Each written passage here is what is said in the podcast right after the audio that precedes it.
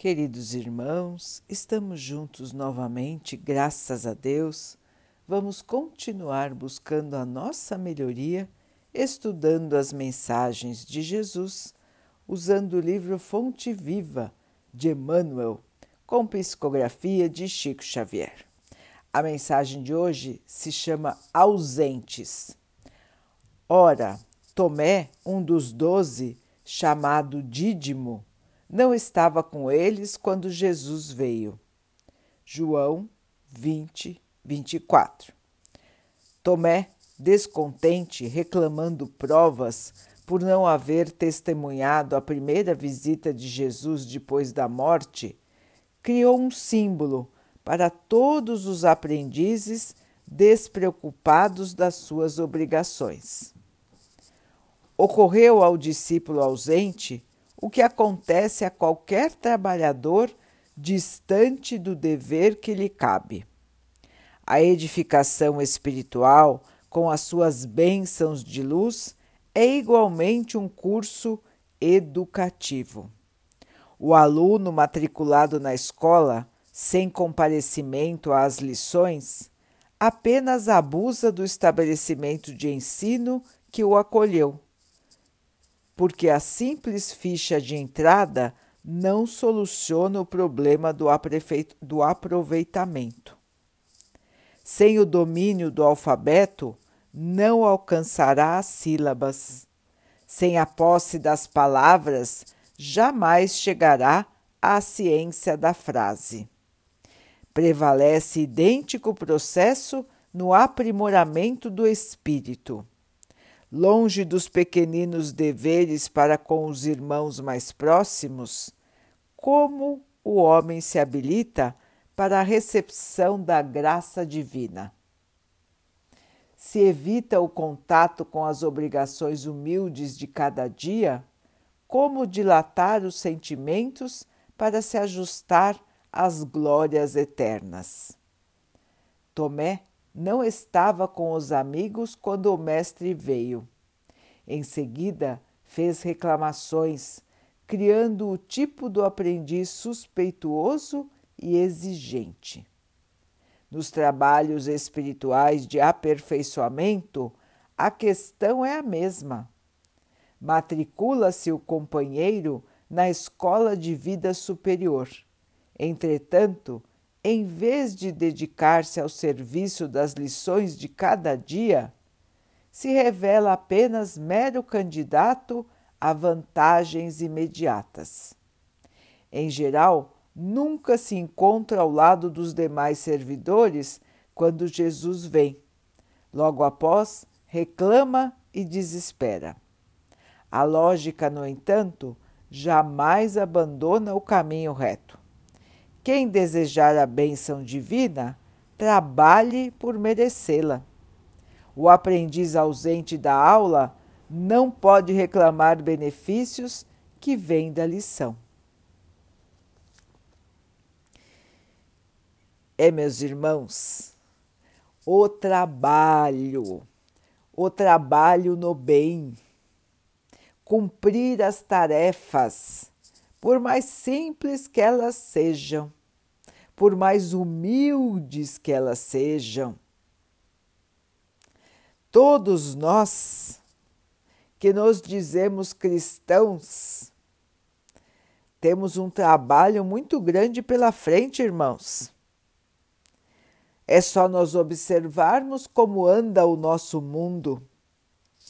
Quantas intrigas, quanta miséria, quanta violência, quanta tristeza, quanto desrespeito, quanto orgulho, quanta vaidade, quanto egoísmo. Não é esse o panorama que nós enxergamos, irmãos? Basta estar atento, basta estar consciente que conseguimos enxergar tudo isso. E qual é o papel do cristão? Auxiliar,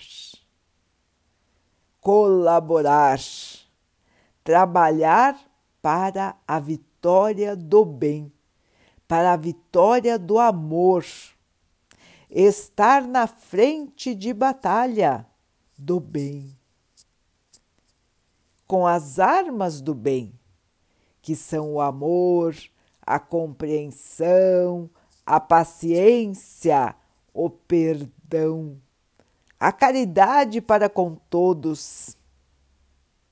Foi assim que o Mestre nos ensinou. E é assim que devemos nos comportar. Estar junto às instituições religiosas para se dizer crente, de nada adianta. Assim como o aluno que vai à escola, mas não comparece às aulas está matriculado, mas não estuda, não aproveita, deixa de comparecer às aulas. Ele estará na escola?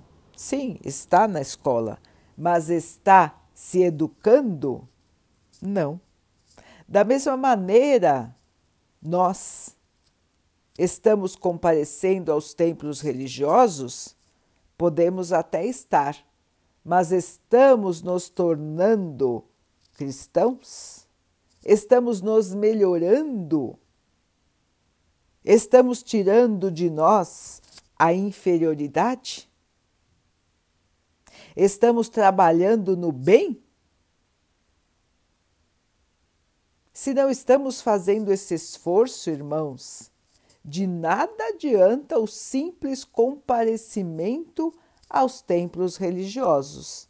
De nada adianta nós nos dizermos cristãos, porque não estamos agindo como cristãos, não estamos nos dedicando como cristãos.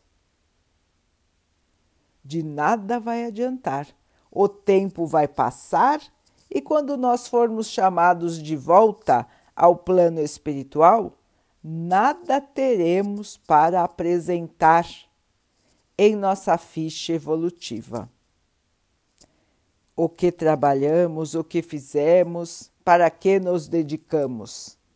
Somente para nós mesmos?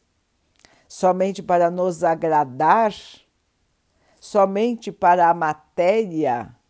para as futilidades da matéria?